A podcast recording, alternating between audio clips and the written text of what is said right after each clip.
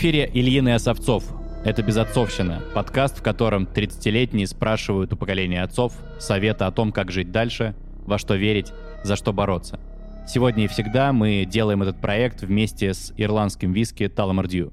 Обычно наши герои действительно годятся нам в отцы. Но на этот раз это скорее старший брат. Причем тот самый, которого тебе постоянно ставят в пример, и не потому, что он сильнее, выше или умнее, а потому, что он точно знает, ради чего он на этой планете. Новый герой безотцовщины — основатель поискового отряда «Лиза Алерт» Григорий Сергеев. Человек, который искал людей, а нашел смысл жизни.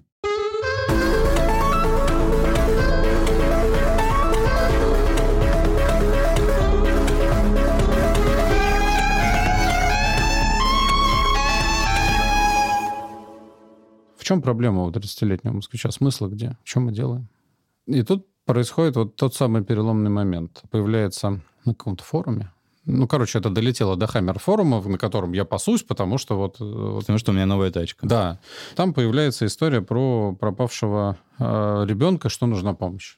Не понимаю, что вы будете там делать и в чем смысл вашей поездки. Вы едете с другом помогать, приезжаете к этому лесу, видите, что Короче, ожидалось другое. Ожидалось, как в телеке. Люди вертолет, с фонарями. Вертолет должен да. летать, и, так, и, палат, и палаточный лагерь какой-то, да, да, да, там, там Мы какие-то серьезные люди ходят. В фильме «Исчезнувшие» Дэвида Финчера. Ну вот это все должно да. происходить, а этого нет. А есть какие-то очень уставшие люди на краю СНТ, и этих людей очень мало, глаза у них не горят, и вообще они борются с тем, что они там несколько дней не могут решить задачу, которую перед ними поставила вот жизнь. Вот они решили найти человека, который в лесу. В данном случае потерялась женщина с ребенком.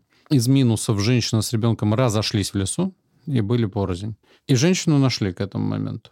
Нашли сотрудники МЧС, кинологи, Молодцы, крутые чуваки. А эти люди, которых, вы, которых ты описываешь, добровольцы. с потухшими добровольцы? Добровольцы, угу. которые туда приехали. Плюс, и... видимо, милиция, плюс МЧС, плюс какие-то службы. Вот начались да. фантазии уже, да. То есть никто из этого... Нет, там была машина э, с раскрашенной под МЧС, там был один мужик, он вылез тоже такой утром. А мы приехали, это, соответственно, уже рассвело, угу. и он явно спал мало, вот он закурил, я говорю, а вас тут вот все остальные в лесу, да? Кто в лесу еще?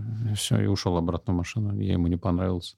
Девочка, которая там управляла процессом, сказала, мы вас не отпускаем, потому что, значит, ночью мы в лес не ходим. Но мы с колясиком, с моим другом обошли все это дело и с автомобильным навигатором города ушли в лес. Походили там совершенно бессмысленно. Нам сказали, в 7 утра, значит, приедут военные, и мы пойдемся. Мы возвращаемся, слышим, на нас движется много людей. Реально много людей. Военных только нет. Добровольцев приехало прям, ну, реально много. И вот они все пытаются регулировать процесс, точнее так. Каждый знает, как это делается. Многие знают, как это делается и регулируют друг друга. Те, которые с рациями, выглядят особенно серьезно. Они еще, наверное, в камуфляже некоторые. В камуфляже почти все. Это же а. военная операция практически. Mm-hmm. Ну вот, по итогам эта группа заходит в лес длинной шеренгой. Э, с одной стороны становится мокро, с другой стороны канава, с третьей еще что-то. Группа разбивается, разбивается, разбивается. В итоге компактные группы людей, каждый занят своим делом. Одна из групп обнаруживает ребенка и умудряется это сообщить потому что там был важный чувак с рацией, а еще один важный чувак с рацией был в другой группе. И вот это постепенно разносится вот так по лесу. Их надо найти, потому что теперь никто не знает, как сделать так, чтобы они оттуда вышли. Первого сотрудника службы, это был МЧС, на квадроцикле привез доброволец осмотреть ребенка. Это доктор МЧСовский был. Потом мы выходим из леса, уже куча машин там в том месте, где ночью никого не было. Операторы, разные телеканалы. Очень много звезд на погонах у людей, они дают интервью. Это наш долг. И это было удивительной историей, то, что вы ждете не того. А потом вы едете домой и вот засыпаете в пробке, потому что вы целую ночь ходили по лесу, и э, надо-то поспать там, но хочется домой в кровати поспать. По радио рассказывают о том, что в Подмосковье закончились поиски ребенка. В поисках принимало участие 400 э, человек личного состава МЧС России, 30 единиц техники. Класс. Чего? Невидимые. Чего? Невидимые войска. Ну, нет, может, были до этого, я не знаю. Это же несколько дней был. А потом пропадает Лиза, и уже понятно, что будет. То есть ты уже знаешь, куда ты поедешь. Ты уже а, вообще... подожди, вот эта, рас... эта история была не про Лизу. Это не про Лизу. И там ребенка нашли Да, там ребенка живого. нашли, да. Это июнь. Угу. Июнь Мгм. 10 Можно я тебя на секунду Да. поймаю здесь? Мы смотрим на тебя и спрашиваем, почему мы всю свою жизнь живем ради себя, и вдруг находятся какие-то люди, которые решают жить ради других. Поэтому мне очень хочется спросить тебя, почему тот 30-летний Григорий Сергеев вообще поехал кого-то искать? Хаммер-клуб, эти форумы, это все понятно. Зачем? А почему ради других? Вот именно. Мне кажется, что это супер важно, что люди ищут других людей во многом потому, что им самим это нужно. Исключительно для себя. Конечно. Ты зачем тогда поехал? Тогда, Кон- не ну, сейчас. Ну, тогда я поехал находить ребенка. Потому что ребенок не должен быть в лесу. Ты Да. просто до этого не видел, чтобы кто-то собирался искать детей. не видел. Почему ты не сделал это в 29, 27? Потому что никто не звал. Вспоминается анекдот про печеньки, э, когда ребенок был немой до какого-то возраста, как раз типа там 30, да, и тут он заговорил за завтраком, а где, Мгм. где печеньки? Ничего Да. себе, ты говоришь. Что же Да, случилось? да, да, ну, до этого печеньки клали. Да. Как бы причины не было. говорит. Вот, а тут печеньки не положили, он спросил, Смотри, вот я сейчас, в 2021 году, имею все возможности присоединиться к вам, Да. потому что уже есть у вас Да. разработанная система, Да. огромная, большая, очень понятная, с огромным количеством сайтов, телефонов и так далее. Я не присоединяюсь, Паша не присоединяется. У тебя есть хоть один лично знакомый доброволец-волонтер? Нет. И у меня тоже нет. Хотя у меня огромное количество знакомых в Москве. Что? Тогда нет ничего 11 лет Мгм. назад, по сравнению с тем, что есть сейчас. Мгм. Почему ты едешь? просто вы имеете возможность это сделать, почему вы не должны этого делать? Ну, потому что куча других занятий. Ну, видимо, что-то такое рефлекторное. То есть это, это не какая-то долгая мысль, которую ты вынашиваешь, а ты увидел, ты отреагировал, ты поехал. Какое-то время все-таки там же куча сомнений, потому что, ну, самое главное, а что я там делать буду? Я же ничего не умею, а там вот эти все вот вертолеты, вот это все. Рация, Да, да, да. собаки. Да, а, а я-то там что делать буду? Выглядеть неэффективным каким-то чуваком не хочется. Но ты на Хаммере был. Ну, это... Не прибавило плюс, Плюс сколько-то, да, Ну так Плюс всё равно, 20 всё равно. уверенности, да. Самоощущение. А как звали? Колясик, ты сказал? Коля, да, мой друг детства. Коля остался в, в поисках? Коля сейчас э, очень занят научной деятельностью, у него не хватает времени на поиски, но в общем и в целом, если на него напасть и сказать «поехали в лес», он, конечно, А поедет. Коля зачем тогда поехал? Или это была вообще его идея? Нет, мы с ним, насколько я помню, лежали под штангой в спортзале, и я смотрел на телефоне форум. Нужен был повод не лежать под штангой в спортзале. и Вот, а там вот это сообщение. Я говорю, Коля, погнали. И мы погнали. То есть, в общем-то, это своего рода понт. Поехать искать человека. Ну, конечно. Ну, первый раз это просто опыт. Абсолютно натуральные человеческие желания. Это не выглядит странно. То, что среди ваших знакомых нету людей, которые этим занимаются, вполне возможно, связано исключительно с тем, что вы с ними об этом не разговаривали. А Они есть. В Москве просто вместе с нами ищут людей в постоянном режиме несколько тысяч человек. Да, в Москве, в московской агломерации живет там условно 20 миллионов. Да, и понятно, что это капля в море. Но еще недавно не было нисколько. Сейчас несколько тысяч, если мы говорим там про конкретно этот регион. Понятно, что через какое-то время этих людей станет еще больше, но это все равно будет капля в море всегда. Потому что большая часть людей не будет растворяться. Есть некие официальные цифры, есть цифры по миру, сколько людей так или иначе принимает участие в разной благотворительности, в разных каких-то таких проектах, когда мы можем социально себя применить применить больше, чем на развитие собственной жизни, растить свои возможности и свое эго за территорией своей квартиры. Но при этом ты не согласился с моей формулировкой, что ты выбираешь жизнь ради других. Ну, потому что это не так, потому что это самый большой обман, который у большинства добровольцев возникает. Хорошо, что он это делает Что вы там ради- делаете тогда? Ради чего? Вам нравится по лесу ходить? Абсолютно разные люди. Кому-то нравится ходить по лесу, как ветки хрустят, как это брутально выглядит. Кому-то нравится, что вместе с ним по лесу ходят красивые девчонки.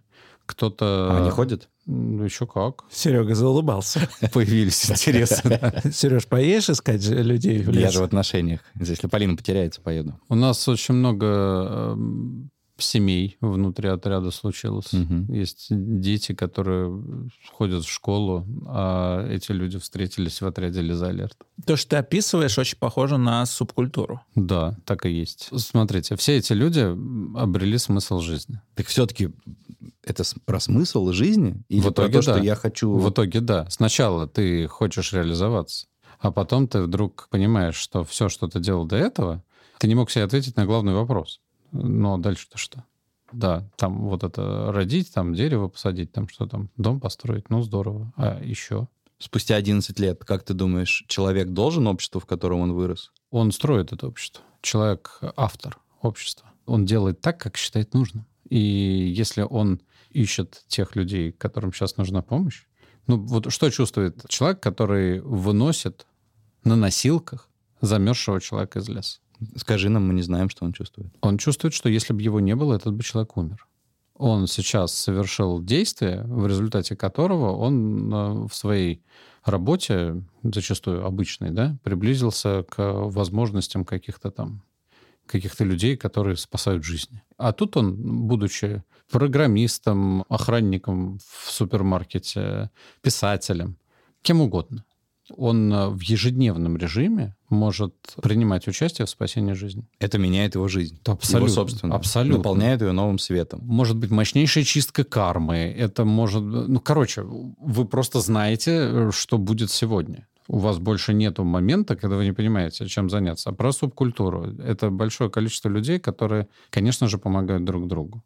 У нас э, человеку внутри отряда намного менее страшно попадать в аварию там или чтобы еще что-то, когда происходит, потому что кто-то приедет, что-то сейчас произойдет. Короче, все будет нормально. Братство. Товарищество. Вот так, не братство, товарищество. Хорошо, И товарищество. это утра- утраченная история вроде как, а здесь она в Община. пол- в полный рост. Почему тогда даже в нашем разговоре ты не хочешь это на вашем флаге написать? Я тебе говорю, смысл жизни. Ты говоришь, нет, ну зачем так громко? Не так. Нет, я говорю, что люди, которые этим занимаются, Да. занимаются для себя. Я вот это сказал. Это субкультура, на мой взгляд. Именно субкультура, потому что это разные люди, которые объединены только общей деятельностью, которые, да, друг другу помогают, при этом они могут относиться друг к другу абсолютно по-разному. Конечно. Вот когда я слышу товарищество, это все-таки объединение, которое основано на позитиве каждого члена, если не каждому, то к большинству. В случае с субкультурой,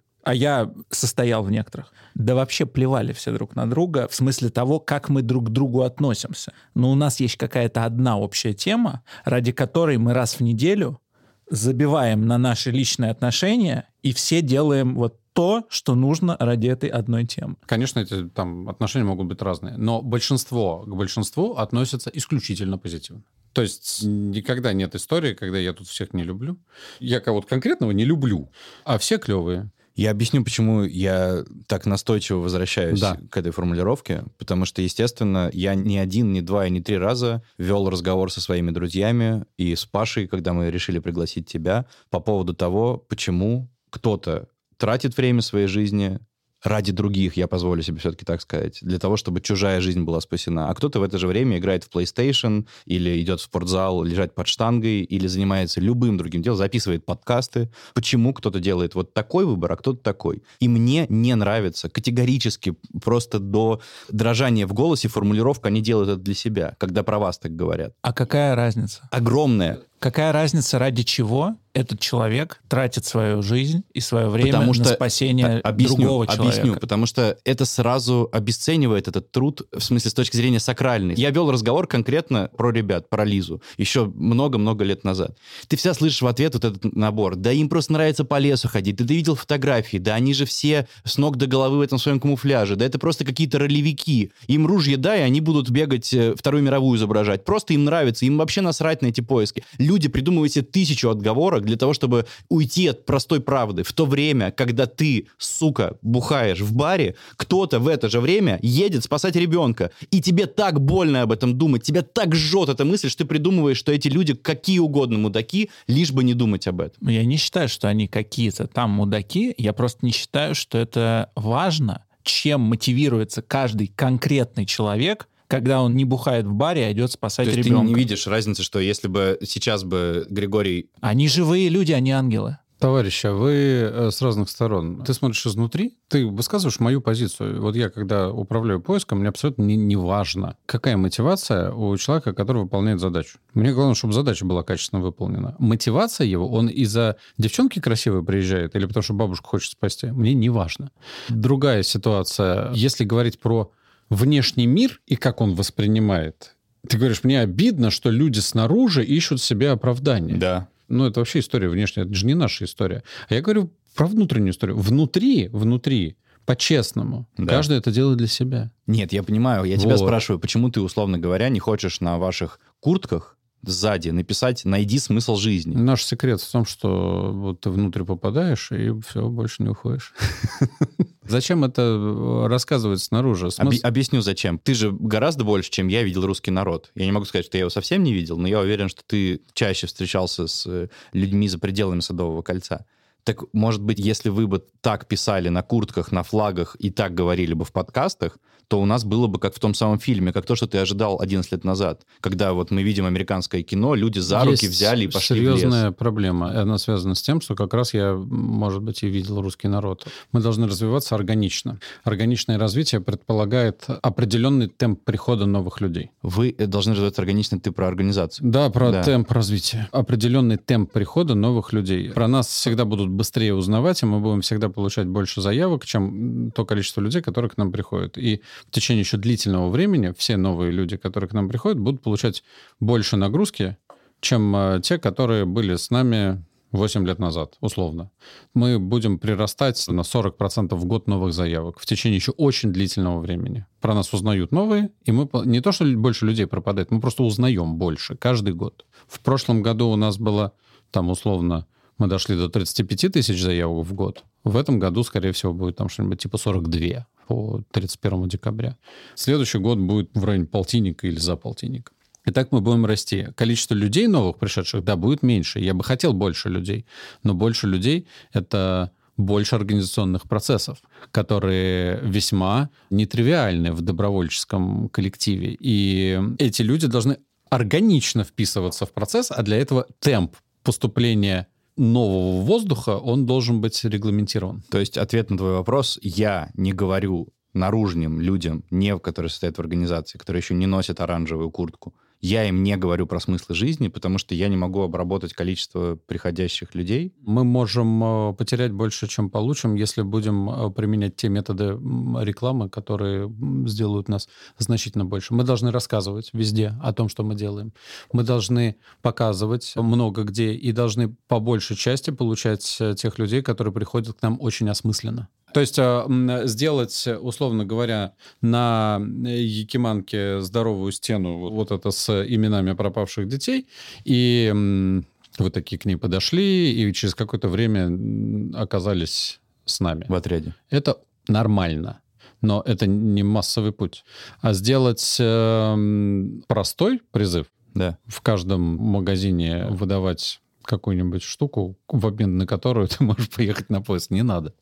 Люди должны осмыслить и прийти. Прости за Евгенику, но я уверен, что здесь, внутри Садового кольца, живет достаточно большое количество людей, которые могли бы поразить вас не столько количеством, сколько своим качеством. То есть просто среди моих друзей, знакомых, которые занимаются хер пойми чем ради себя, очень много людей, которые хорошо варят котелок. Ну, то есть а, явно они могли бы пригодиться в такого рода... Я ни в коем случае не обесцениваю человека, которому нравится, как хрустит под ногами листва. Я не про это. Просто я думаю, что если, как ты занимался мебелью, я думаю, что если человек, у которого до этого в подчинении в Яндексе было 300 человек, вдруг решит посвятить свое время этому, наверное, у него быстрее получится. Ну, мое предположение. Ты скажи, если это не так. Так вот, меня вот это пугает, что из моего, как хочешь назови, хипстеры, креативный класс, креаклы, хрен пойми, вот эти, да, вот, вот, вот, миллениалы, поколение двухтысячных, вот эти все ребята, которым несложно заплатить 400 рублей за стаканчик кофе. Вот среди них, вот это меня смущает, среди них я внутри них нахожусь, и Паша тоже. Среди них я не знаю людей. И я вел десятки этих разговоров, почему мы каждый раз выбираем себя, себя, себя, себя, а не готовы тратить время Совершенно на других. Совершенно не та зона интересов. Ты говоришь про людей, которые, на мой взгляд, э, дотянулись до тех прелестей жизни, до которых многие другие не дотянулись. Так и есть. И пока они эти прелести дегустируют, они не готовы от них отойти. Потому что они не готовы променять часы своего счастья они на чужое не несчастье. Они не пробовали. Ну ты же тоже таким был или да, не был? Конечно. И мне понравилось то, что я делаю. В 30 лет, да. дай мне да, поймать. Да, ты мне был таким? Конечно. В смысле, чуваком, у которого жена молодая... Да никому я не буду помогать ни за что. Ко мне в магазин приходят какие-то люди, говорят, вот мы там, не помню, по какой причине у них там какая-то инвалидность, им срочно из-за этого нужна скидка. Да. Я прям в дискуссию вступил в большую. С чего я вам должен? Не понимаю, да. Я, я связи не заметил. Вот есть стул, вот он столько стоит. Э, у кого-то есть какие-то проблемы физические, предположим. Какая связь между скидкой и, соответственно, физическими проблемами другого человека? То есть все случайно, что ли, получается? Просто, да, просто ты выпадаешь из этого привычного водоворота, и потом кого-то туда затягивает, вот в этот новый водоворот. Нет, ну смотрите, у меня, у меня была история, которая... Почему все изменилось? У меня был маленький ребенок, совсем маленький ребенок. В августе родился, в сентябре пропадает Лиза. Я могу примерить как молодой отец на себя ситуацию, когда ребенок оказывается в лесу один. И я этого не хочу. Не хочу, чтобы у кого-то были такие переживания. Не хочу, чтобы какой-то ребенок мог чувствовать себя таким беспомощным. И я, как взрослый человек, могу это изменить. Могу сделать так, чтобы такого не было. И буду этого добиваться. Тебе не жалко времени своей жизни? Ты же мог а зачем это... я живу-то? Ну, ты за это время мог сделать что-то другое. Ну, заработать на квартиру какую-нибудь. И Съездить куда-нибудь, посерфил бы на Бали. И ну, что? Классно, очень весело, очень интересно. Да, ты, сам, да ты сам в это не веришь. Я сейчас оппонирую как адвокат я... дьявола. Зачем ты меня раскусываешь? Не, несомненно, это пенсионная история же. То есть когда-то ты посерфишь? Ну, конечно, но это пенсионная история. Слушайте, то, что мы делаем, дает такое количество ярких эмоций и впечатлений, которые никакой Бали никогда не даст. То есть опять мы приходим к тому, что это для тебя самого гораздо Конечно. более увлекательно и это, интересно. Это увлекает, больше того. Можно сказать, что это повышает твое качество жизни? Да, вы, вы же знакомитесь со всеми э, сферами, которых бы никогда не потрогали. Ну, представляете, вот что такое поисковая деятельность? Во многом это обучение. И для вообще для всего добровольчества очень характерно, что очень многие люди с огромным удовольствием впитывают новое. Им больше негде это взять, а тут вот это все дают. И теперь опять возвращаемся к какому-нибудь вот этому креативному классу. Угу. А теперь мы этот креативный класс в смешной шапке просим подготовить после обучения площадку для посадки вертолета и пытаемся его сверху придавить Робинсоном. Угу. Робинсон это кто? Это вертолет. А. Э, и, блин, он как будто в кино же. Да. Только мы это делаем, потому что один раз это случится в тот момент, когда он поедет на поиск куда-нибудь там под Нижний Новгород. Это будет единственный человек, который способен это сделать. Я понимаю. Где точка-то? Где? Вот тебе нажала когда-то Лиза. У и... меня, да. да. Это эмпатия должна быть. Должен быть высокий уровень эмпатии, вот как у Гриши, который смог это связать своего ребенка, с которым все нормально, с каким-то другим ребенком, ну, вот я этого не могу. Я не могу начать делать что-то хорошее ради людей, с которыми я не знаком. Тут другая ситуация. Изначально у меня просто и роль другая. Я на это трачу как бы 24 на 7. Многие выбирают себе, сколько времени способны потратить на поиски, и они столько времени тратят. Я занимаюсь абсолютно своей жизнью. И это самый лучший наш доброволец, потому что он абсолютно самодостаточен в жизни, и его участие в поисках его жизнь точно не разрушает, не мешает ему. То есть его не будет ругать начальник, потому что он каждый день спит на клавиатуре после поисков. Когда вот такой ситуации нет, когда баланс найден, это как бы идеальная история. Баланс в 30 редко находится. Баланс позже. Так получается в жизни. Но есть талантливые, которые рано находят. И когда человек прикасается к этой истории, он может прикасаться из-за экшена, он может прикасаться из-за того, что для него это сложнейший кейс, который он выполняет. Он может прикасаться, опять же, из-за там, красивых девчонок, из-за чего угодно. Вовсе не обязательно прикасаться из-за того, что он сейчас спасет человека. Для многих спасение является там где-то это периферическое. Я не знаю, готовы ли они в этом признаться, но это не, не главная цель. Хотя в разговорах, конечно, большинство, наверное, из наших ребят скажут, что это основная цель. Но я так на себя ориентируюсь, представляю, что это не совсем верно. Да, но при всем при том, что мотивации у всех разные, внутренние, как будто бы вас всех объединяет одна история, которой, опять же, нет у меня и у моего ближайшего круга. Готовность к трудному. То есть, когда я разговариваю со своими друзьями, например, насчет каких-то политических активностей, да, даже не протестных, не митингов, мы не про это, а просто там, я не знаю, пойти наблюдателем на выборы. Человек говорит, да я так сочувствую всему этому, я бы очень хотел, но это, блядь, 8 часов на участке с какими-то бабушками, да я так это, это так все душно. И вообще, и в конце концов, мы на пятницу договорились с ребятами, у нас сквош.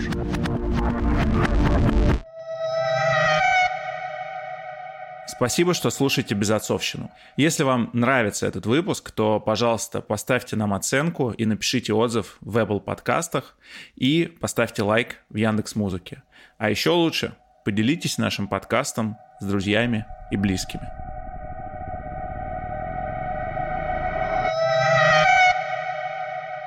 Слушай, Серег, ты рьяно подставляешь под удары своих друзей, которые якобы ничего не делают, а ты сам помогаешь кому-нибудь? Наверное, это и причина того, что я постоянно привожу какие-то примеры, потому что я плоть от плоти мои друзья, и я прямо во время записи нашего разговора с Григорием я думал о том, а что же я могу вот э, на страшном суде засчитать себе за помощь ближнему.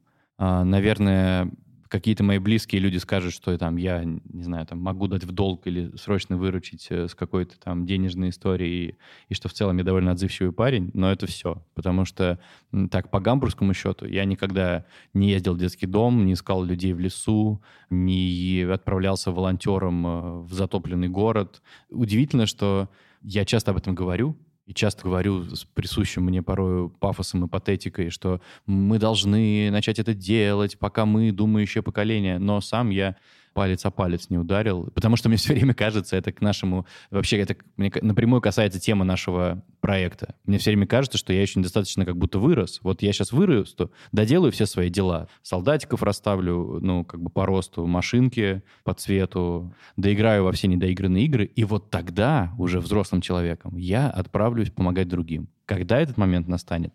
Может быть, начнем отчитывать с этого разговора с Гришей, потому что он, безусловно, какую-то боль во мне посеял по этому поводу. Ты вот не ощущаешь, что жизнь, она прямо сейчас. Это главное, что я все время пытаюсь ощутить. Это, наверное, тема для какого-то отдельного разговора с каким-то отдельным героем безотцовщины, что я лет до 30 все время считал, что это какой-то препарасьон, что это постоянный тренинг, что это репетиция.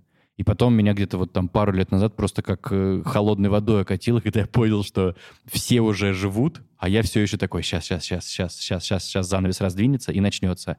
Ну, давайте. А, оказывается, спектакль уже, ну, как бы во втором акте уже давно, глубоко. Там уже все в буфет сходили, коньячку выпили с лососем. Мне жена недавно сказала, вот наша жизнь, нам по 33, это лето если время года mm-hmm. взять и сравнить нашу жизнь с временем года, то у нас лето. Я так на автомате, да не, ну ты чего, какое лето? Это, да подожди, ну это 1 мая, это только майские праздники начались. И потом я начинаю прикидывать, наверное, можно утверждать, что сознательная жизнь, которая начинается условно с 17 лет, да. у нас сейчас э, там у кого-то раньше, у кого-то позже, у кого-то, как у нас, вообще не начинается. Вот что она вот сейчас э, на этапе ранней весны. Но если брать всю жизнь, а не пытаться себе как-то подогнать ответ под вопрос, то на самом деле да. Какой месяц, Паша? Какой месяц сейчас? Ну, я боюсь, что июнь уже в середине, а середина июня, как ты помнишь, это очень важная такая для меня, по крайней мере, психологическая отметка, потому что после 22 июня день начинает идти на убыль. И да, еще очень много впереди летних дней, большая часть, но день уже идет на убыль. Говорим в августе, Паша. И вот в этот момент мы приходим к нашему любимому вопросу. А Россия ходит на поиски? Конечно. То есть это, что это мы здесь, можно не, это мы здесь хипстеры не ходим на, на поиски. Да, у вас сквош. Россия ходит. Да. Ты хочешь сказать, что проблема здесь, в нас? Мы просто зажрались. Вы получаете от жизни больше, чем может получить средний э, да, россиянин получаете благ от жизни больше. В результате большого количества благ у вас совершенно нет возможности из-за слабости их разменять на что-то более вкусное. И вы поэтому не можете попробовать это более вкусное. Как только вы это попробуете, вы поймете, что блага ничто по сравнению с тем, что вы получаете. Ты говоришь сейчас «вы», обращаясь к нам. К вам, к Откуда вам, в шапочках, да. да. Вот это, а вот ты кто? Подвернутые джинсы или что там сейчас Сейчас модно? уже не подворачивают. Черт. Да. Ничего, Гриш, мы тебя научим. Причем э, это я придумал. Лично. Подворачивать штаны? Да. Я не шучу. Это я опубликовал на Look at Me пост. Инструкция, как подворачивать брюки. Ребята, две легенды в студии. Человек, который спасает людей, который придумал подворачивать ну штаны. Ну вот, вот Что-то я в этой жизни не то сделал. Ты сейчас на самом деле на самой моей болевой точке. Ты сейчас в нее давишь сильнее всего. Да просто Гриша смеется нам в глаза и издевается над нами, потому что, ну, он круче. Я вас просто провоцирую. Вам надо Нет. шевельнуться в эту сторону, да? и вы поймете. Я вас провоцирую. И, ну, когда ты это говоришь, я, в принципе, еще, когда начал готовиться к записи, я уже зашел на сайт, я уже посмотрел, я уже подумал, что я бегаю три раза в неделю, а вот. а могу вообще-то два. Сколько ты бегаешь? Дистанция? Максималки да. 20. Вот, двадцатку ты делаешь. Ты представляешь, что ты можешь делать в лесу? И представляешь, как мало таких людей? Потому что люди проходят там условно 6-8, им становится печально, потому что они целый день за клавой сидят, как бы физики нет. И люди, которые могут много физики, они дико раскрываются потому что это потенциал, который... Это не просто бежать. А там бегать надо по Нет, лесу? там надо ходить. Медленно, долго, печально и аккуратно. И сосредоточенно. Сосредоточенно. А иногда тащить. А иногда тот, кого надо тащить, а вас всего шестеро, а весит он сто. А тащить три километра. И это испытание такое, которое ты нигде в жизни себе не сделаешь. Ни один спортзал не даст такого испытания. Это серьезная тема потратить за день, например, не 2000 калорий и хвастаться этим, а 5 плюс. Это другой уровень э, экстрима и удовольствия. Да. Я не понимаю просто, почему, значит, 15 раз тебя спрошу, почему вы идете через это? Почему ты не можешь сказать, ребята, это мгновенно обретаемый смысл жизни. Я с этого не ищите начал. его в медитации, не ищите Я с его... этого начал. Я с этого начал. Слишком много желающих будет попробовать, если так рекламировать. Ну, да, да, если, если ты будешь кричать на каждом углу про смысл жизни, то есть, есть некоторые опасности, мне кажется поругаются внутри слишком много. Значит, смотрите, кто приходит вообще глобально? Если вы внутри, то вам явно что-то уже не все равно. Вам что-то больше, чем другим надо. Ну, иначе сквош, диван, там что-нибудь бы выиграло, да? Да. Вот, а тут вы пришли. И в этот момент, когда вы оказываетесь внутри, вам во многом не нравится то, что делают другие люди точно так же внутри, которые могут э, управлять какими-то процессами. Появляются зоны конфликтов. Эти зоны конфликтов у добровольцев, они ярче, их больше. И, ну вот, смотрите, у нас сейчас мы присутствуем в 63 территориях Российской Федерации. Нету мест, наверное, где не было каких-то очень серьезных ссор и попыток к революции, когда все считали, что тот, у, у поискового отряда Лизалерт он един, но эм, ячейка, располагающаяся в конкретной территории, в конкретной области, она обладает очень широкой автономией там, по ряду обстоятельств. И у нее будет выбранный руководитель. Вот этого выбранного руководителя путем некой революции будут пытаться сносить, наверное, из этих 63-63 э, областях. В Москве революции были два раза. Я правильно понимаю, что ты был субъектом свержения? Э, ну, был, Императором, да. был. Палпатином. То есть тебя, то есть тебя в какой-то момент сместили... Пытались сместить. Пытались сместить. Да, пытались. С чем это связано? Это связано с тем, что людям совершенно не все равно. Если мы заполним вот эту вот емкость быстрее, и больше будет новых людей, то внутренний уклад, наверное, может где-то посыпаться. Это не нужно. Они же все считают себя героями. Конечно. Как управлять таким количеством а вот героев? это, кстати, еще одна очень интересная история. Когда ты приходишь в бар и рассказываешь, что ты вчера бабушку тащил, ты один герой. А внутри, но они как бы тоже все тащили, и поэтому им бессмысленно рассказывать, что ты герой, потому что они тоже. И это еще одна зона конфликта. А что тогда рассказывать, если все вот, герои, все вот, тащили они должны, бабушку? Надо пережить этот момент и понять, что это абсолютно равные люди. Ну, это проблема вновь пришедших. Это проблема вот э, какого-то первого периода. У кого-то это месяц, у кого-то там пара лет. Что это сейчас за люди, которые пополняют ваши ряды? Вот, например, там 35 плюс Кем они работают? Да слушай, вообще нету ничего одинакового. Вообще абсолютно, ничего? Ну, абсолютно разные люди. Есть бездельник абсолютный, который там ни, ничем не занят. Есть какой-нибудь видный ученый. Что их объединяет? Вот они только здесь и объединяются. Я знаю, что их всех объединяют. Это так наличие в той или иной степени личной жизни, у кого-то регулярная, в смысле, я имею в виду семья, дети, у кого-то девушка, у кого-то желание ее найти, у кого-то просмотр порносайтов. Ну, тот, так кто очень много работает, и тот, кто проводит весь день на диване, вот да. это э, как раз те самые две категории, у которых времени на личную жизнь практически нет. И с приходом в отряд ее еще меньше. Конечно. Каким ну, образом? Значит, вот... смотрите, что происходит внутри отряда? Ты, отдавая время здесь, ты его откуда-то должен забрать. Да. Первым делом из семьи. Первым делом э, страдает э, то, что не будет спрашивать.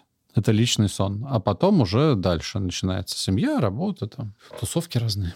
У тебя же супруга не в отряде. Ну, как? Она меня очень поддерживает, и мы всю жизнь вместе работаем, и она сейчас занимается огромным количеством работы, которая связана с организацией добровольческой деятельности не внутри отряда, а глобально в развитии в стране. Ты можешь вспомнить, э, опять же, 10-11 лет назад, у вас был какой-то разговор по поводу того, что, Гриш, что происходит? Почему мы жили как люди, и вдруг тебя нет в нашей жизни. Я, тем более, только родилась дочь. Да, мы постоянно разговаривали, и, но только у нас редко бывают э, разговоры с таких позиций, поэтому она прекрасно понимала, что происходит. И... Что ты имеешь в виду? Редко ну, мы, ну, мы обсуждаем, все обсуждаем, мы разговариваем. А, ты имеешь в виду, что такой претензии в голосе, как я изобразил, Конечно. не бывает? Для этого надо вести себя неправильно. Слушай, но все равно, тем не менее, был какой-то бизнес. А, вы им вместе занимались. И тут... Тут ну... я поступил нехорошо, это легло на их плечи, да. У вас был хоть один конфликт? тогда? Ну, разумеется, были какие-то вопросы там. Но без ультиматумов? Ну, конечно. А что ты потерял, выбрав э, Лизу и вот эту новую свою жизнь? От чего пришло отказаться совсем? Про сон, про сон, да, понятно. Если представить, что было там, условно говоря, когда мне было там 29-30, и что у меня из этого есть сейчас, я имею в виду трата времени такая традиционная еженедельная. Сейчас, наверное, у меня из этого нет ничего. Ну, просто, ну, вот мы сейчас с тобой ждали э, в каком-то заведении, когда мы сейчас сюда зайдем, да? Да. Последний раз я в каком-то таком месте был, наверное, год назад. Ты не бываешь в ресторанах? До пандемийный период мы раз в неделю забежим что-нибудь съесть с женой. А, все, пропало. Ресторан — это одно из мест, где можно организовать э, штаб поиска. Вот он так рассматривается. Угу. Пропадает, ну, многие какие-то такие штуки. Но появляется намного больше. Пропали друзья какие-то? Кто-то отвалился из жизни? Ну, у меня было мало друзей. Я как-то очень трепетно к этому слову отношусь, поэтому их было мало, и они все остались. А на что вы живете? Если я перестал заниматься этим процессом, это не значит, что процесс пропал. Он э, очень пострадал от того, что меня там не было, потому что мир менялся за эти там, 10 лет стремительно, что касается, там, например, мебельного бизнеса. Короче, надо было очень включаться в процесс, и надо было за этим очень следить для того, чтобы не было глупо потраченных сил и средств. Эту работу свою я не выполнил, потому что я занимался ну, развитием несколько другой темы. Поэтому все, что касается мебельного бизнеса, оно стало таким очень компактным. И, соответственно, если говорить, что я потерял так, из глобального за это время, это, конечно, доходы. Вы бы жили лучше, если бы не Лиза? Да. Гораздо лучше? Да. Не жалко? Я научился каким-то образом компенсировать эту историю. То есть мы сделали кучу важных э, вещей, в которых э, можно было осмысленно получать зарплату. Ну, например, мы сделали э, НКО, Центр поиска пропавших людей. В рамках этого НКО мы проводим кучу обучений всех добровольцев, которые есть. В рамках этого НКО работает такой наш большой проект «Островок безопасности». Смысл этого проекта в том, приходит дезориентированный человек, у нас огромное количество людей в возрасте, и иногда бывает и с молодыми достаточно людьми, которые имеют полное или частичное поражение чего-нибудь там и плохо помнят откуда они, куда надо идти и так далее. В основном я говорю сейчас про деменцию, конечно. Угу. Я говорю про возрастные изменения. Такой человек поступает к нам в поиск, когда приходит заявка, мы дальше бежим его искать, опрашиваем, а видели, не видели. И таким образом у нас выстраивается поисковое мероприятие. А что если в этой розничной точке, в любой открытой двери, куда этот человек зашел, будут знать, что с ним делать. И вот мы сделали такую штуку «Островок безопасности». Сейчас там 18 тысяч пятерочек в России, в них «Островок безопасности». Все отделения Сбера и так далее. Это уже не волонтерская, это профессиональная деятельность. То есть существует э, определенный ситуационный центр, который реагирует на эту ситуацию. И за год больше двух тысяч мы таким образом, больше двух тысяч человек возвращаем домой. До поиска. Во многих случаях еще родные не дернулись мы уже этого человека зафиксировали, и он уже попадет либо в больницу, либо домой.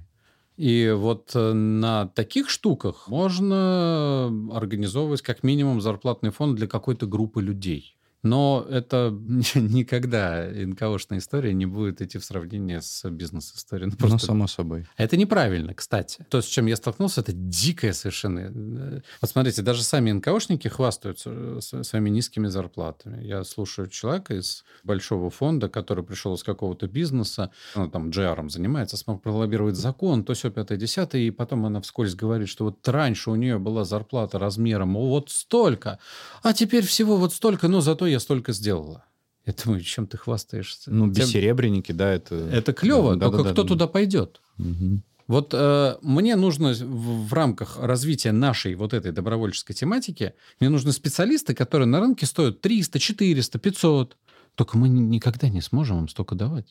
Но вот э, если есть э, бизнес-среда, которая абсолютно точно так же конкурирует, если мы посмотрим за океан, это вообще третий сектор экономики по размеру там должны быть такие же зарплаты. Они должны точно так же конкурировать. А за счет чего они будут обеспечены? В России это прежде всего госкомпании и само государство. Оно должно э, тратить эти деньги. Да нет, вы должны тратить эти деньги. То вы есть мы, мы, мы, э, физические лица, должны Граждане? жертвовать. Граждане. Простая история.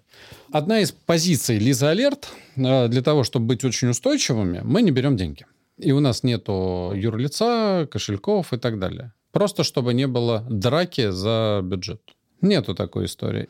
И она для России, для страны с э, серьезными проблемами с доверием друг к другу, очень важная позиция. Значит, у добровольцев есть несколько важных ресурсов. Связь, то есть нам надо постоянно звонить, разговаривать очень много. Тут понятно взаимодействие с сотовыми операторами, которые могут внутри себя обеспечивать эту связь. И вот у нас там, Мегафон Билайн обеспечивает много сотен сим-карт по стране. Второй ресурс. Нам нужно перемещаться из точки А в точку Б. И третий ресурс. Иногда нам надо перелетать из точки А в точку Б. Вот что касается перемещаться, э, это то, что мы делаем там ежедневно много раз. Существует Топливо, ну и, конечно, сами машины.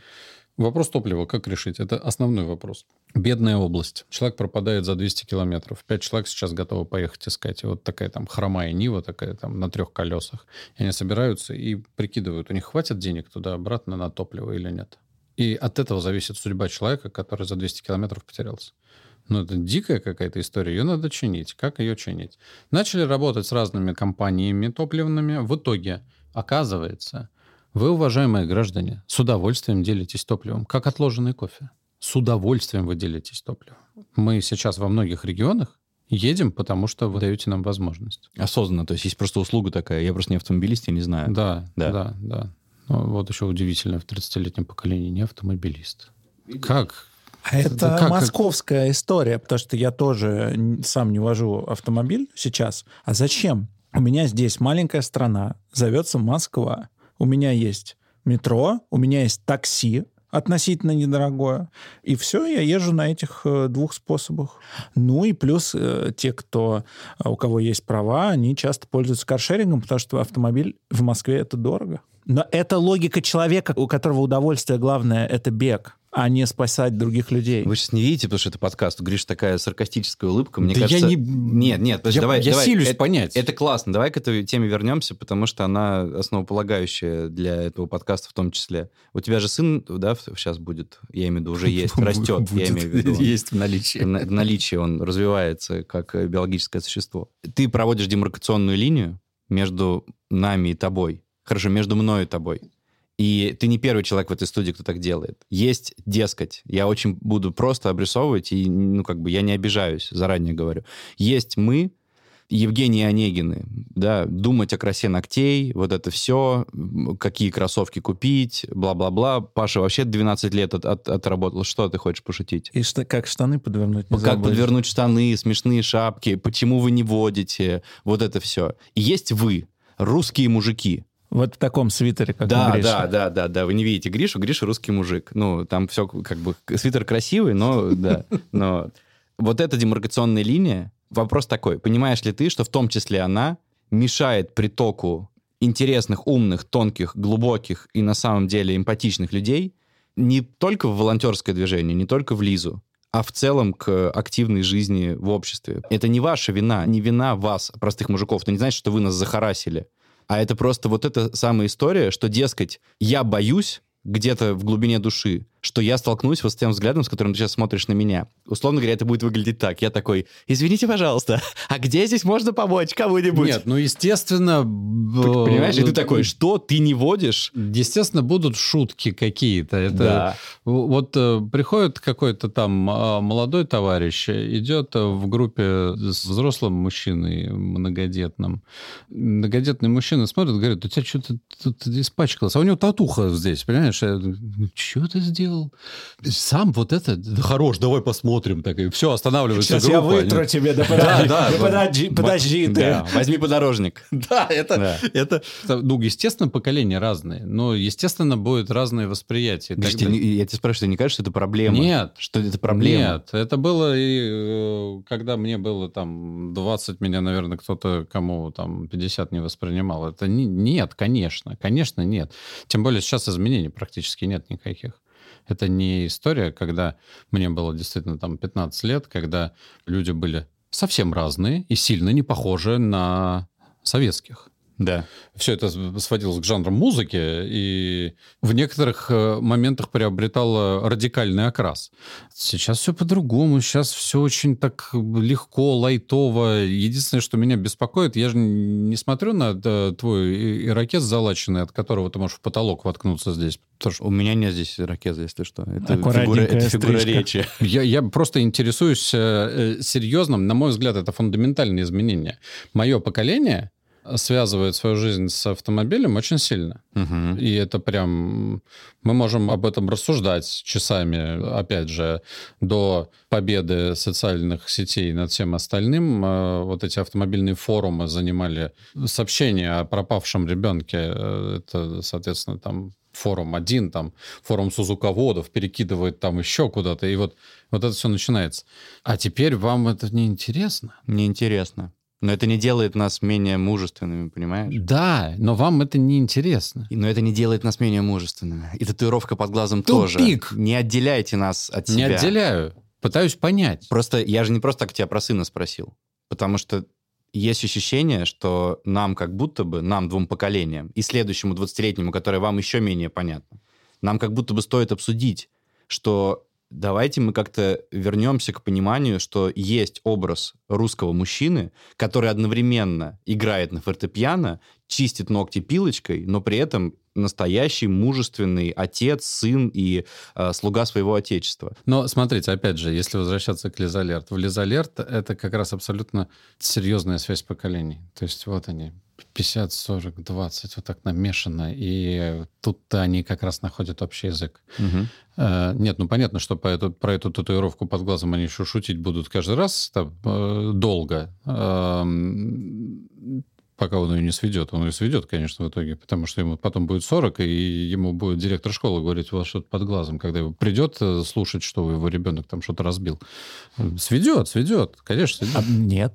Ну нет. А директор ну... такой же будет, с другой стороны у него будет. Да уже все равно будет. Уже, уже, уже будет все равно, что у кого-то татуировка. Это, это слушай, я как человек э, с татуировками видел все это изменение, и сыном, и сыном. изменение отношения к этому. Не будет никто это, это под глазом эту капельку сводить, потому что кто-то спросит. Может быть, у человека что-то изменилось, и он тогда сведет. Но это не потому, что кто-то спросит. Сейчас уже молодые, кому сейчас 16 лет, они все заваленные уже к, к этому возрасту. Там куча вообще наколок. Я, кстати, совершенно это не приветствую. Я считаю, что это странно делать татуировки на лице и на видимых частях там а, кистей, вот это все.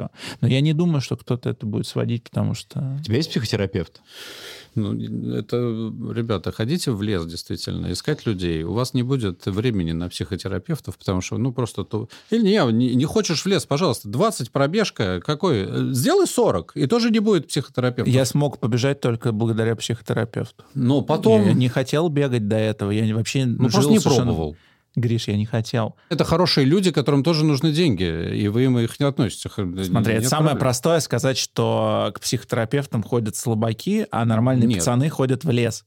Но мир так, по-моему, не устроен. Не так сказал. Ну, э, я, я, я сказал, что у вас не будет времени на него. Э, смотри, я пытаюсь чуть глубже, да, ты человек вежливый, интеллигентный, но я прям вижу, как круто между нами сейчас водораздел образовался. Ты реально человек в свитере, который как бы про мужиков. Угу. А мы с Серегой модные мальчики. Но мы пытаемся при этом тебе сказать, что это не перестает делать нас мужчинами. А мне кажется, что это не вопрос того, что там перестает или это, просто очень разные два мира, два шапира, как моя бабушка бы сказала. Но я просто не понимаю, почему в мире мужиков в свитерах. У меня, кстати, тоже свитер есть. Да. Так вот, почему в этом мире считается, что к психотерапевту ходят от нечего делать? Я понимаю, почему и в игры играют на PlayStation от нечего делать. Это точно от нечего делать, на мой взгляд. Но психотерапия, желание жить для себя, желание осознанно помогать своим родителям, а не потому, что тебе про это сказали в школе в первом классе, что это вообще хорошо. Ну вот мне кажется, что это осознанный подход, это и есть ну, правильный путь в жизни, что жить надо именно так. И в тот момент, когда я приду к тому, что я осознанно хочу пойти в Элиза Алерт, потому что, да, я хочу сказать своей жене, что я, блин, вообще-то герой. И я вообще-то не просто бегал по лесу, а я пытался найти человека. И неважно, найду я его или нет. Но я к этому приду осознанно, потому что я развиваюсь. А у вас какая-то позиция, как будто, что типа кто не... Ну, я сейчас очень условно, в тройных кавычках, кто не с нами, тот под нами. Вы все хуже нас. Вы типа там не пойми, чем занимаетесь. Нет, не так. Значит, все, кто тратят время, тыкая в пульт PlayStation, они, конечно, делают это правильно. Это хорошая история. Я бы с удовольствием так провел всю свою жизнь. Любишь PlayStation? Да вообще со, с удовольствием. Ага, он человек. А, значит, что касается осознанности, история про ощущение долга, это и есть осознанность. Нет спора в этом, в этом нет противоречия. Привлекающая в Лизалер тоже осознанность. Осознанные люди, пришедшие внутрь, остаются надолго. Вот смотрите, как это зависит от возраста, это тоже очень интересно. Человек, пришедший в 20, он очень энергичный, он много хочет, много будет делать, но его жизнь еще многократно может поменяться. Семья, другая работа, переезд, все что угодно. Человек, пришедший в 30, у него намного меньше изменений, у него плотнее график, у него больше понимания о том, что будет. Дальше еще плотнее. В 35 уже по-другому. В 40 это человек, который, скорее всего, больше не покинет отряда никогда. Он принял решение, и оно уже, скорее всего, на всю жизнь. Ну, соответственно, 50-60 то же самое. То есть, э, чем человек старше, тем на больший срок он планирует свою жизнь. С большей ответственностью относится к тем решениям. Я говорю на примере не одного человека, а коллектива. Мы этот подкаст затевали ради себя, искренне. Вот для этого подкаста существует. У меня есть друзья. Никита, Илья, Виталик и Игорь. Это для вас кусок, послушайте. Им тоже по 33 года. У кого-то есть дети, у кого-то нет. Один врач, другой дизайнер, три остальных айтишники. В общем и целом это все нормальные джентльмены. Ну, в смысле, такие прям нормальные русские парни я с ними стою в чате, в котором они постоянно обсуждают, как они сегодня вечером будут играть в компьютерную игру. Что вот вышел новый какой-то зомбокрошитель, и они вот кто какой пушкой пойдет для тополя. В этот момент раз в месяц я взрываюсь и пишу, да как вы смеете, вы не понимаете, да надо, это же жизнь проходит, минуты жизни. И вот это я пишу вот такой огромный пост, на что они мне, значит, там в пятером вставляют, но я тоже все делаю только ради себя. Я делаю подкаст, пишу сценарий своего кино, зарабатываю деньги, потому что хочу поехать посерфить на Коста-Рику зимой. А дальше есть ты.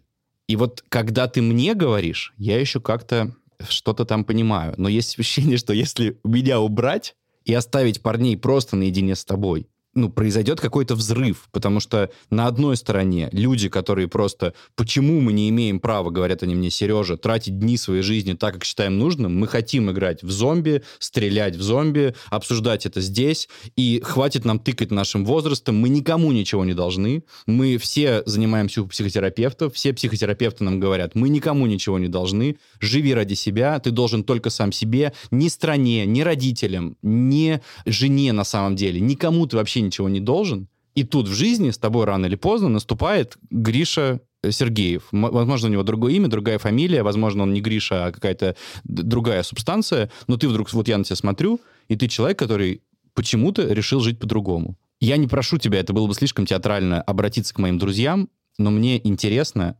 все-таки, как ты считаешь, в их жизни должно что-то поменяться? Или пусть действительно каждый делает то, что хочет? Конечно, каждый должен э, делать то, что хочет, и ни в коем случае не должно быть оказано никакого давления.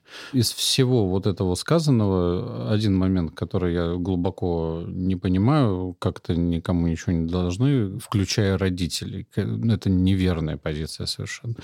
А что должны родители? Ну, дети? слушайте, э, родители вас вырастили. Это все очень красивые, но ничего не значащие фразы. Что, что мы должны стоп, родителям? Стоп, стоп. Что значит ничего не значащее? Ну, вот вырастили. Ты здесь сидишь. Да. Ты здесь сидишь. Тебя кормили, поили, э, объясняли тебе что-то. И, и ты... дали хорошее образование. Еще и образование дали. И? Эм, и почему я должен? И вот ровно из-за того, что через какое-то время родители, вы повзрослеете еще, родители тоже повзрослеют, и через какое-то время получится так, что вы находитесь в активном возрасте, когда вы все можете, а родители уже могут меньше. Им надо помогать обязательно. Я с этим согласен я не спорю, но почему я должен помогать? Ну, ровно потому, что больше никого нет. Смотрите, история взаимовыручкой греет всех абсолютно. Вот мы тут использовали слова братство, товарищество и так далее. Греет всех. Но семья — это первая ячейка, с которой это складывается. И родители — это те люди, которые абсолютно вправе, на мой взгляд, абсолютно вправе рассчитывать на всемирную и пожизненную поддержку со стороны своих детей. Очень странно, если этого не происходит происходит. Это первое, что отрывает нас от нашего будущего на самом деле. И такие вопросы, которые вы здесь задаете, они очень популярны в России. Когда вы приедете на любое кладбище и увидите состояние могил, вы увидите, что у нас нет трепета к прошлому. Я согласен с тем, что я не говорю про других, я согласен с тем, что я а, должен своим родителям, но я не хочу быть им должным. Я им хочу помогать просто потому, что я их сын. Это не долг, это мое желание. Вот это программирование, что вы должны своим родителям, мне кажется странным. Ты можешь мне помочь? И было бы здорово, чтобы ты хотел. Это я к своему сыну, к своей дочери обращаюсь. Но ты мне не должен помогать. Это твой выбор, потому что ты меня не просил делать так, чтобы ты появился. Это я полюбил там твою маму, женился, и ты родилась, родился. Это другое. И вот это как раз конфликт поколений, который сейчас наступает который прям очень сейчас... Я слышу, как 20-летние, те, кто младше нас, они сейчас говорят еще более радикально, чем я. Позволите очень коротко. На Sports.ru, это такой, да, спортивный сайт, недавно был э, классный кейс, который вообще не должен был быть про это. Э, бывший редактор Евроспорта, я не помню, как зовут человека, рассказывал историю того, как он эмигрировал, если не ошибаюсь, в Норвегию или Швецию. И он внутри этого интервью рассказывает маленький эпизод что за месяц до того, как они с женой решили уехать, когда у них уже были давным-давно билеты, арендован дом и так далее и тому подобное, он очень долго готовил маму, у него была пожилая мама, он очень долго готовил ее к тому, что он уедет. Год разговаривал с ней и так далее. За месяц до этого отъезда она упала, сломала шейку бедра, классическая травма пожилых людей. И у него было решение, либо он откладывает все и остается с ней, либо он принимает другое решение. Он принял другое решение, нанял сиделку, которая осталась с мамой, улетел. Через два месяца мамы не стало. И то, о чем говорит Паша, аудитория в комментариях разделилась на два лагеря, потому что одни люди говорят в коренной традиции как это ужасно, это просто он виновен, в, ну, это ужасный пример, действительно, может быть, излишне, да, такой... Не, это хороший пример, потому да. что тут сразу становится понятно, да, кто выбор. а, сторону. Другой, а, а другие люди говорят, а как жить свою жизнь, если ты постоянно привязан к отцу, к матери, когда тебе делать твои жизненные выборы, когда тебе переезжать, ты находишься в самой активной части своей жизни, в то время, как твои родители в самой пожилой. И одно дело, когда у тебя есть деньги для того, чтобы закрыть и свои потребности, и их, но у многих людей так выбор не стоит. У них стоит выбор, либо я, например, уезжаю к своей мечте, либо я сижу здесь, в соседнем дворе с мамой, потому что скоро ей там 80, и мне нужно принести пакеты. И когда ты испытываешь чувство, что ты ей должен, то ты перестаешь ее любить что ты должен с ней сидеть не потому, что ты хочешь, а потому, что ты должен ей. Вот в этот момент, когда ты хочешь ехать в Лос-Анджелес и делать карьеру, а мама сломала шейку бедра, а ты ей должен, любви не будет это будет раздражение и, и негатив. Ребята, в этом случае, в принципе, невозможно никакие семейные отношения и взаимодействия какие-либо, кроме договорных и юридически прописанных, как мне кажется. Но и в том, и в другом случае участие в судьбе родителя было проявлено то, которое он мог себе позволить. Я говорю о том, что мы должны участвовать в судьбе родителя. Я говорю о том, что этот долг, сыновий долг, Это то, что делает наше общество значительно более крепким. Это то, чему надо учиться на Кавказе. Это общество, в котором не будет детских домов. Это общество, где не будет отказных детей. Это общество, где будет уважение в зависимости от возраста. И это общество, которое вырастет значительно более крепким, совсем другими традициями взаимовыручки. Как этому учиться? Ты уже сказал выше, что самая как будто бы главная язва современного российского социума — недоверие тотальное недоверие друг к другу. Ну, родителям-то почему недоверие? Нет, я имею в виду, давай шагнем на поколение. Вот на сейчас, эти, дальше. сейчас эти да. поколения, вот сейчас эти поколения, вот мы тут говорили про модных людей, там, да. подворачивать, не подворачивать, вся дискуссия у нас вокруг этого. И тут возникает э, история, что вся дискуссия может еще повернуться о том, что а должны мы родителям или не должны, а если должны, то не любим. Да ну хорош. Смотри, если это чувство долга, которое не потому, что ты сам хочешь, я это имею в виду. Там кто-то тебе навязал, те же родители, или ты сам себе, что ты это делаешь не по любви, а по долгу. Вот тебе не хочется это делать, но ты должен. Вот этот долг я имею в виду. Мне это кажется странным.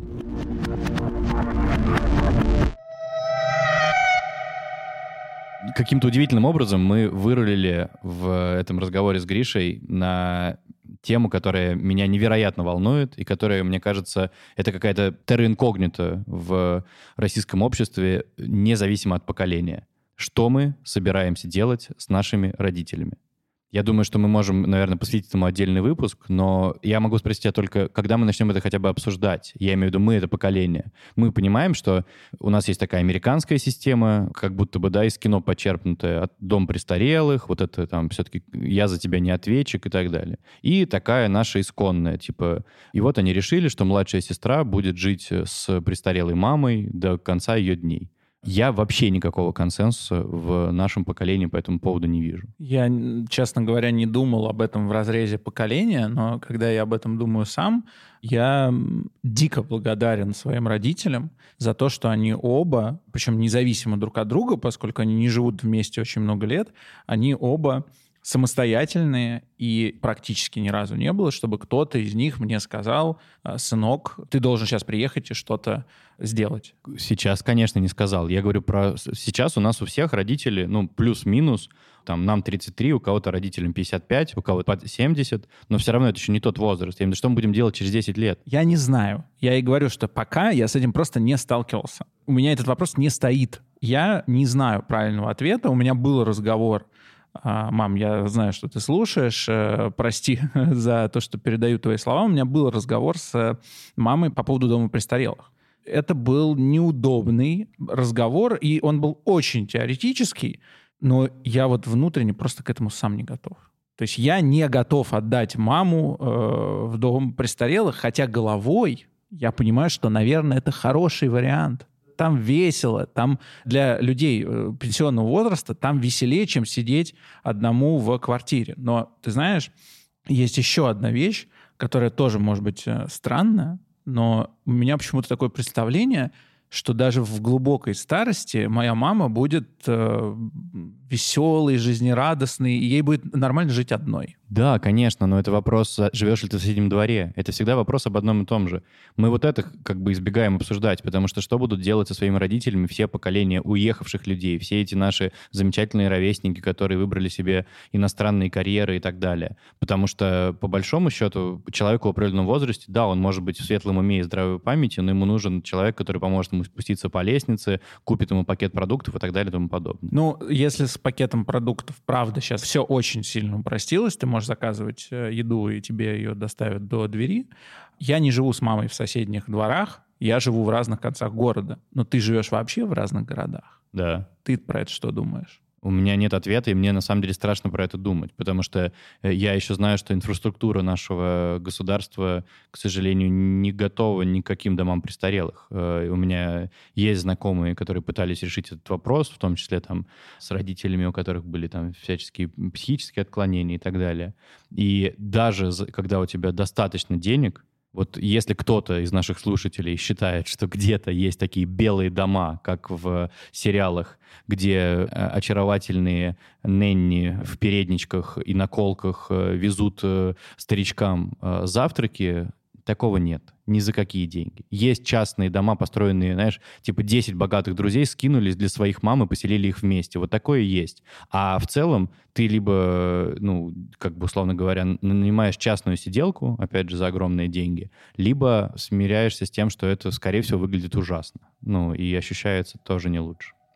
Я думаю, что нам нужно с кем-то об этом поговорить. Да, это, это отдельный выпуск следующего сезона. Аминь.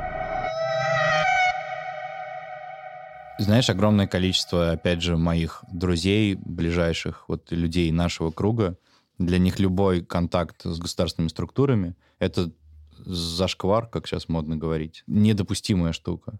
Ты же, я насколько помню, какое-то время с Первым каналом сотрудничал, я имею в виду «Жди меня». Или это Россия Они была? На НТВ. На НТВ? Ну, ну, в общем, вот с российским телевидением. Да-да. Я 10 лет работал на русском телеке, делал всякие развлекательные программы. Мне один раз мой друг сказал, вот ты делаешь свой голос на Первом канале, привлекаешь туда бабушек, а им потом в уши льют пропаганду. То есть вот уровень отрицания такой. Ну да. И там очень четко проходит эта красная линия, то есть там работать в Яндексе круто, работать на телеке зашквар, работать в парке Горького классно, а вот работать уже через дорогу в администрации там в мэрии это зашквар. Угу, угу. Я же правильно понимаю, что ты в своей деятельности вынужден, она неосуществима без того, чтобы постоянно взаимодействовать с государственными структурами. Конечно, это же коллективная работа. Это работа нас, полиции, Министерства по чрезвычайным ситуациям, там, росгвардейцев каких-нибудь. Это, эта история абсолютно коллективная. И мы с каждым, кто выполняет какой-то функционал конкретный, мы с ним сотрудничаем. Естественно, всегда. Тогда вопрос, я уверен, что нет ответа. Было бы странно, если бы у тебя был, тогда ты действительно бы у тебя просто нимб вместо наушников уже был.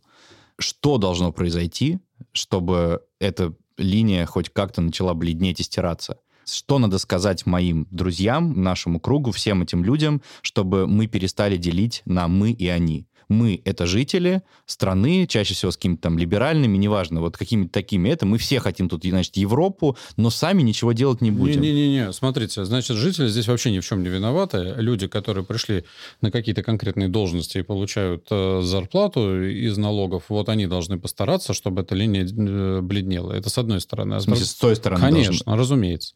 А со стороны жителей очень простая история. Короче, на час меньше PlayStation, на час больше активности активности, например, в поисках.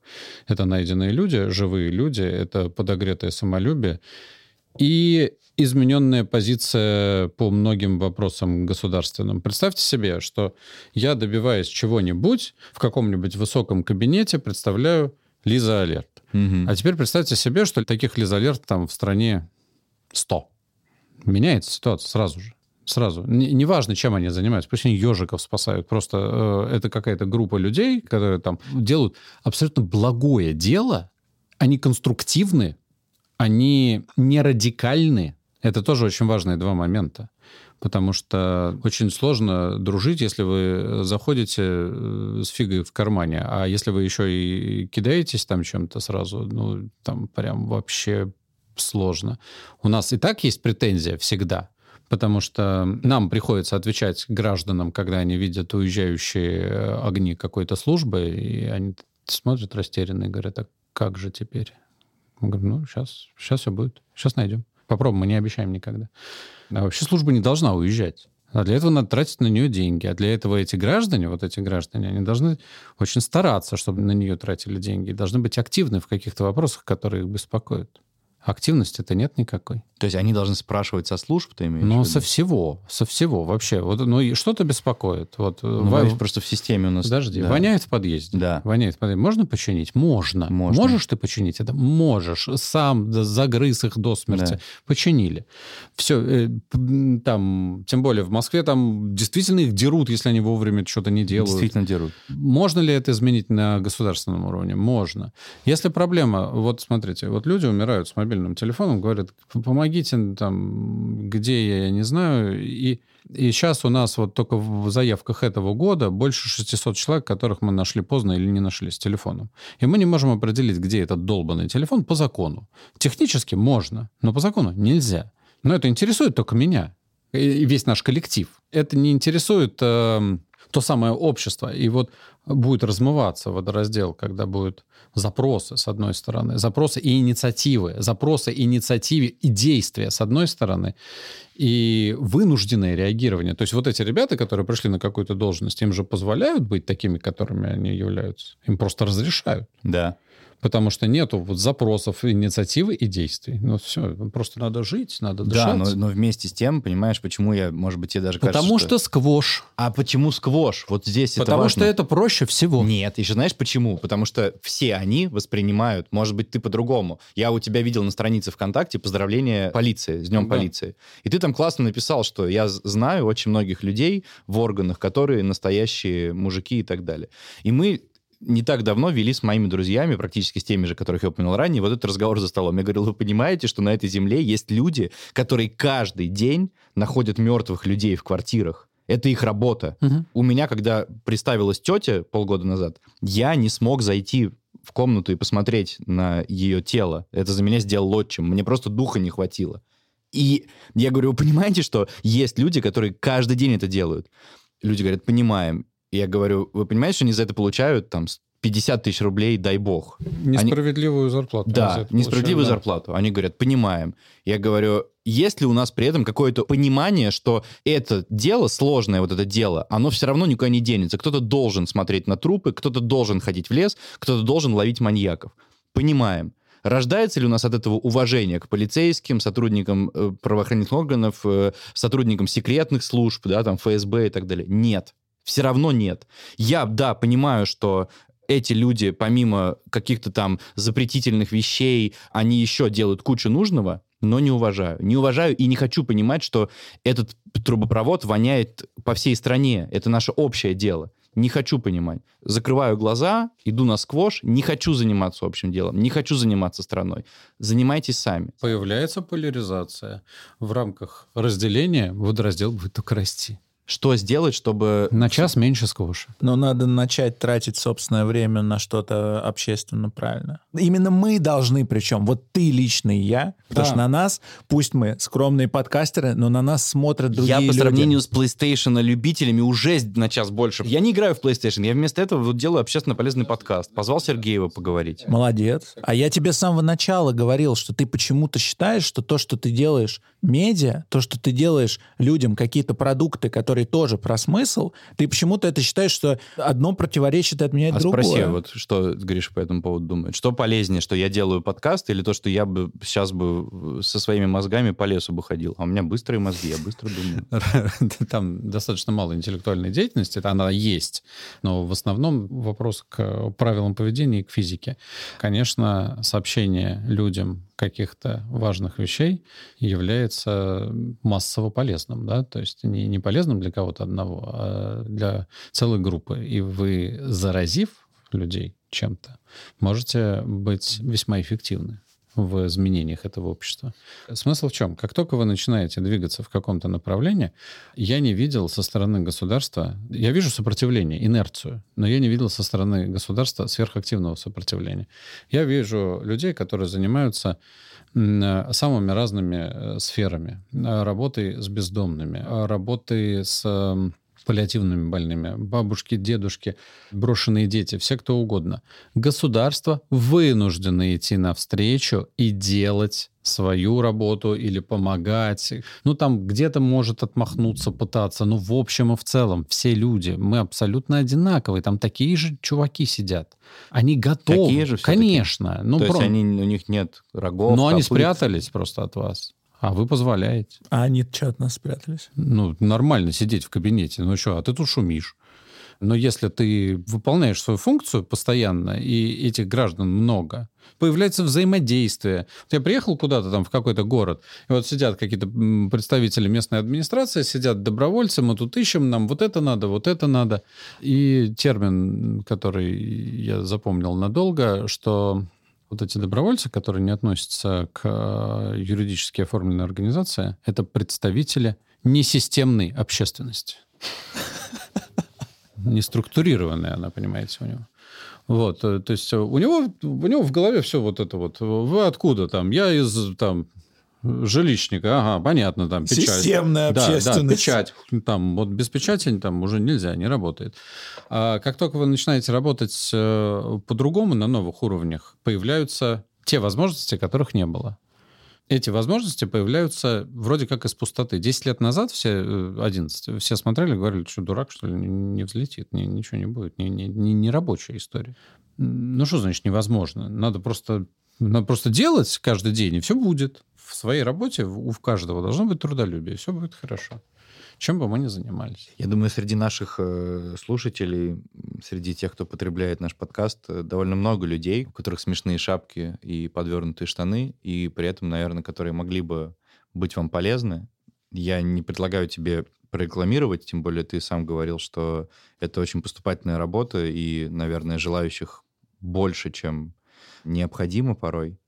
Но если ты мог бы сказать им что-то, что, о чем бы они могли задуматься и, может быть, через некоторое время изменить свою жизнь в сторону общественной пользы, то сделай это, пожалуйста. Да, тут, собственно, надо Просто я здесь буду жадным. Я понимаю, что есть куча другой деятельности, но надо, конечно, заниматься поиском людей. Надо просто приезжать на первый поиск, регистрироваться на сайте Лизалерт, приезжать на первый поиск, подходить к координатору и говорить, здрасте, я первый раз. И если это ленивый путь, то есть э, другой путь. У нас есть новичковые, проходят раз в какое-то время. Приезжаешь, сначала тебе рассказывают что-нибудь, потом показывают что-нибудь, а потом уже там на первый поиск. А если страшно? Ну, первый раз съездишь, страшно перестанет быть. Ничего страшного нет. Нет ничего страшного. Тут все очень дружелюбно. Это, ну, действительно коллектив. Вот э, едет парень из Ростовской области в Московскую, звонит и говорит, встречка, удар, где? где там какой-то километр трассы. Через два часа он э, в машине э, с нашими добровольцами едет в ближайшее что-то теплое.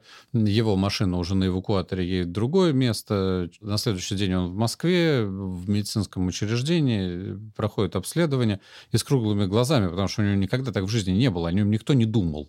О нем никогда никто не думал. Да. А тут вот все это произошло. Все эти люди сделали это абсолютно от чистого сердца. Им ничего за это не надо. Они вскочили в середине ночи и побежали спасать его. Каждый день такая история. Если что-то произойдет внутри этого коллектива, то это сообщество с какой-то защитой. Защитой от самих людей. То есть вы сами, вы сами друг друга прикрываете намного больше, чем снаружи. Я... Ну что, друзья? Зарегистрируюсь. Думайте друг о друге. Гриша, спасибо тебе огромное. Есть о чем подумать не буду пытаться закончить никакой патетичной фразой. Просто от, э, может быть, не до конца понятного тебе поколения людей в подвернутых штанах хочу сказать тебе огромное спасибо за пример.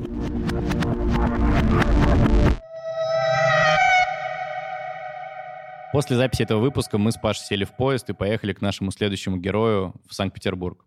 И до трех часов ночи под стук колес мы болтали о том, как перестать скрупулезно разглядывать себя и начать заниматься другими. Сам этот разговор, который у нас был, это, по сути, уже шаг за пределы зоны комфорта. Потому что ощущать себя эгоистом сложно. Иногда очень сложно. Но это значит, что нам всем будет о чем подумать. Давайте искать друг друга. И в лесу, и в жизни. В эфире были Ильина Совцов. Вы слушали «Безотцовщину».